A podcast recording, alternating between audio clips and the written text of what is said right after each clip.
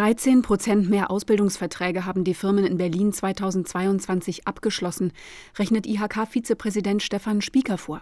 Wir haben deutlich mehr und wir haben eine der stärksten Steigerungen überhaupt gehabt, ähm, Ausbildungsverträge.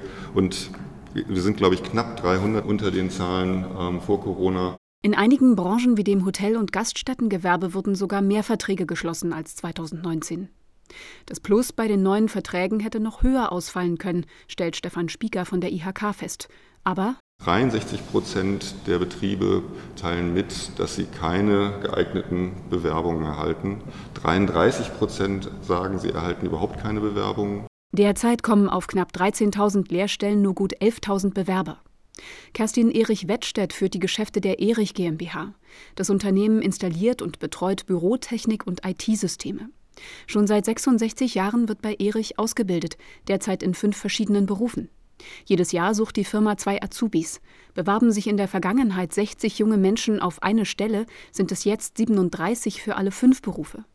Erich Wettstedt und ihre Kollegen mussten ihre Anforderungen herunterschrauben. Wo wir früher gesagt haben, Einsen und Zweien auf dem Zeugnis sind wichtig, gerade in Mathe, ähm, freuen wir uns heute schon über eine Drei. Um Azubis zu finden, geht Erich viel auf Messen und betreibt einen Instagram-Kanal zum Thema Ausbildung. Andreas Kliebsch ist Prokurist beim Schienenfahrzeughersteller Stadler in Berlin. Das Unternehmen bildet im Verbund mit anderen aus.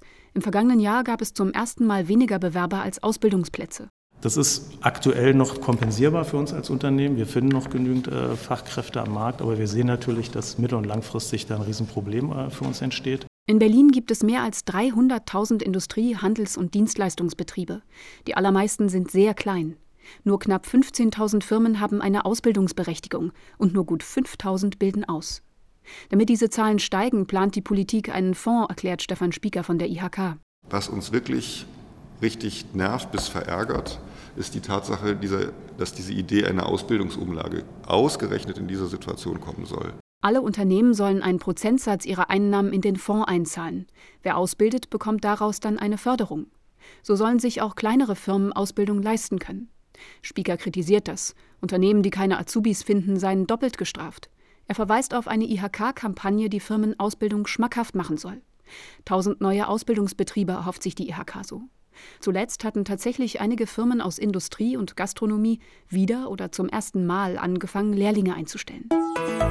RBB 24 Inforadio vom Rundfunk Berlin-Brandenburg.